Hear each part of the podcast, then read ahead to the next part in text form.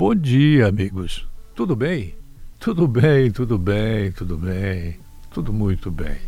Sempre lembrando que esse bordão ele é uma vacina contra o mundo de coisas ruins, negativas, pessimistas que há por aí e que eu como carteiro eu executo a minha tarefa, eu entrego a carta.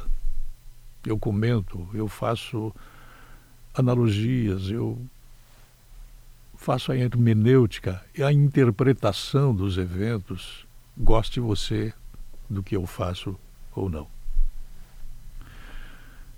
Se você por acaso tivesse oportunidade de ler agora de manhã o Journal of Abnormal Psychology, editado em Nova York, você veria que uma manchete nada tem a ver com o sequestro do ônibus na ponte Rio-Niterói por um menino de 20 anos que não tinha ficha policial, mas que andava em más companhias.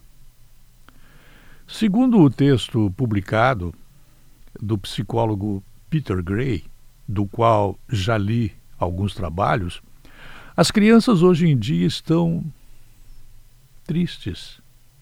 Estão mais tristes do que durante a crise de 1929. Eu não era nascido ainda. E mais ansiosas do que no auge da Guerra Fria, a ameaça da invasão de Cuba e outras coisas mais. Na Guerra Fria não houve só coisas ruins. O homem foi à Lua durante esse período. Um estudo publicado no jornal mencionado antes concluiu que entre 2009 e 2017 os níveis de doença de tristeza cresceram mais de 60% entre os jovens com idades entre 14 e 17 anos. O sequestrador tinha 20 e cresceu 47% entre 12 a 13 anos. E não é só uma questão de aumento de diagnóstico. Não. Você está percebendo, eu estou lendo o texto do que foi publicado hoje de manhã no New York Times. A tradução é correta, provavelmente. Eu não tenho essa capacidade para ver as nuances do que possa estar sendo dito errado, do que possa estar sendo dito errado na tradução. E não é só uma questão de mera opinião de quem está comentando, não. Vejam, o número de crianças e adolescentes que chegam ao pronto atendimento com pensamentos suicidas ou como vítimas de tentativas frustradas dobraram entre 2007 e 2015. Eu não tenho os dados de 2015 até 2019. O texto da publicação do Journal of Abnormal não traz essa menção. Nossas crianças não estão bem. Não sei se você concorda que eu chame um menino de 20 anos de criança.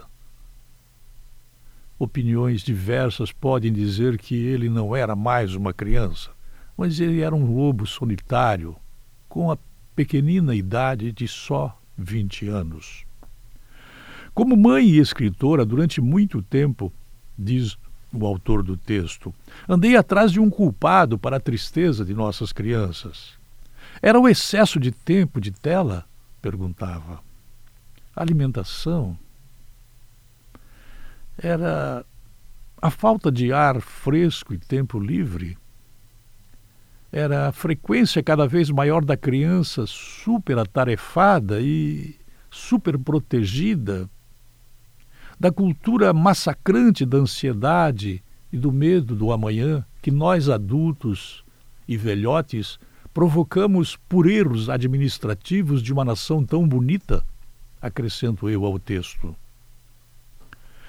Tudo isso pode contribuir para chegar à conclusão de que os problemas mentais, como o sequestrador provavelmente tinha, se não estiverem manipulando a minha opinião, dizendo nos jornais, revistas e estações de televisão que o menino era esquizofrênico, Problemas mentais e emocionais não são causados por um único fator, e sim por uma mudança fundamental na forma como encaramos os jovens e a criação dos filhos, sejam homens ou mulheres, e pela maneira como ela transformou nossas escolas, nossos bairros e nossas relações uns com os outros e com as comunidades, nas quais há estações de rádio o dia inteiro falando bobagens. Não sei se você me ouve sempre. Você não pode chegar a conclusões se você me ouvir apenas um dia, uma vez. É preciso seguir uma linha de pensamento para concluir que a criação dos filhos, antes considerada um trabalho socialmente necessário pelo benefício do bem comum, só não é uma tarefa solitária para os mais abastados. Dos pais depende totalmente o bem-estar de sua prole e de ninguém mais. Mas se o pai é ausente e a mãe é inconsequente, hum, como é que ficam nossas crianças? Muitos, muitos mesmo, inclusive, têm de priorizar a segurança física e a supervisão adulta em troca do desenvolvimento emocional e social sadio. Quando a paternidade é privatizada e a infância institucionalizada, claro que as crianças sofrem. Elas não podem trabalhar, porque a lei não deixa. Elas não têm ninguém para acompanhá-las, com exceção da televisão. O que fazer? Se você pudesse fazer uma ligação para si mesmo quando criança, o que você falaria hoje? O que eu falaria na ligação que eu fizesse para mim há 72 anos atrás, 70 anos, 65 anos atrás? Não sei o que eu falaria. Talvez você soubesse, mas eu não sei sem poder contar com estruturas comunitárias para o cuidado infantil, nem permitir que os filhos fiquem sozinhos, os pais que têm de trabalhar fora são forçados a engavetá-los por longos períodos. Por isso, o dia letivo passou a ser mais longo e mais cheio de regras. Não acredito que o sequestrador executado ele de fato fosse um esquizofrênico. Não. Não acredito. Antes que morressem pessoas que estavam indo para o trabalho, ouvindo, eu prefiro que não tenha sido morto nenhum policial e fico na defesa deles, mas eu fico pensando também que há tanta coisa difícil de corrigir no Brasil por conta dos bandidos que estão engravatados dentro de setores fundamentais para melhorar rapidamente, que eu fico pensando que a democracia ela já não é mais a forma correta de governar. Peço desculpas a você. Se você eventualmente achar que, como diz o texto agora, aspas, a pré-escola que antes se concentrava em brincadeiras, hoje é espaço de treinamento acadêmico para o primeiro ano. Os pequeninos já recebem tarefa para casa, mesmo com inúmeros estudos apontando para os prejuízos que isso causa na cabecinha deles. A metodologia forçada, focada em ciência, tecnologia, engenharia e matemática, as provas padronizadas e as simulações em caso de tiroteio substituíram o recreio, os almoços sem pressa, o engolir inteiro, e a arte e a música. Essa música que faz tão bem para nossa cabeça. O papel do estresse escolar no dano psicológico é comprovado pelos números do período em que o suicídio infantil é cometido. Mas por que falar de suicídio se não houve? Claro, a atitude do lobo solitário de só 20 aninhos, morto pela polícia para salvar a sociedade, que até prova em contrário estava dentro de um ônibus e ia ou vinha para o trabalho? É talvez uma forma de nós pensarmos que o Supremo Tribunal Federal, se você ainda acreditar nesta instituição, ele deveria forçar uma decisão que mostrasse efetivamente para a polícia que a interpretação da Constituição ou do Código Penal deve ser feita, sim, de tal forma que fique claro, absolutamente claro, que a polícia pode matar, sim, antes que o bandidinho, bandido ou bandidão execute um policial. Mas eu duvido que o STF faça isso.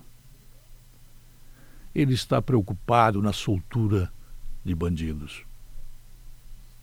Essa generalização que eu faço pode não estar consentânea com a realidade da qual estou falando, na publicação que foi feita por um jornal cuja tradução fiz em parte o texto do New York Times aparecer. Os problemas que acometem a saúde mental e emocional das crianças não são causados apenas pelo que acontece na sala de aula. Eles refletem o que está acontecendo em nossas comunidades, em nossas famílias. Com a falta de recursos de todos os tipos, mais recursos há para os engravatados, institucionalmente colocados dentro do poder, não há para lidar com as crianças incluindo, mas sem limitar a elas, os serviços de saúde mental, assistência médica, moradia acessível, sem promiscuidade, numa casinha onde o espaço é para três, mas existem 18. Moradia acessível, repito, e educação superior, não de nível superior, mas educação que efetivamente fale com a mente da criança, na ausência de afeto, carinho e realização das fantasias dos pequeninos. Muitos pais estão tendo que trabalhar mais do que nunca. Pegam três ônibus, um metrô. E eu não falo de uma minoria, não. Eu falo de uma maioria do país que foi abandonada completamente para pagar vastíssimos e elevados salários para uma elite do andar superior, abandonando completamente esses pequeninos lobos solitários que se veem privados do mínimo do mínimo capaz de sustentá-los emocionalmente. Finalizo dizendo que não sei quantos erros nós cometemos na educação dos filhos. Não pensem que eu me considero um bambambam bam, bam da psicologia ou da interpretação dos crimes que os outros cometem. Não pensem que eu não tenha consciência própria da capacidade que possuo de influir ou de não influir em quem me ouve. Mas Muitos estão questionando, na verdade, por que nossas crianças estão assim, tão doentes. Mas nós não podemos nos esquecer de que apenas elas estão copiando os pais, que estão mais doentes do que elas. Talvez, como irmão mais velho, eu posso estar passando para você uma dose muito elevada de preocupação. Mas eu gostaria de estar apenas balançando você para você entender que alguma coisa você tem que fazer para não abandonar os filhos que lá atrás você gerou e esqueceu.